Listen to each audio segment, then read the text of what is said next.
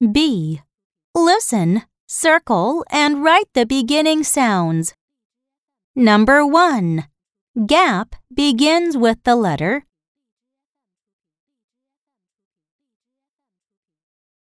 Number 2. Pizza begins with the letter Number 3. Lid begins with the letter Number 4. Pen begins with the letter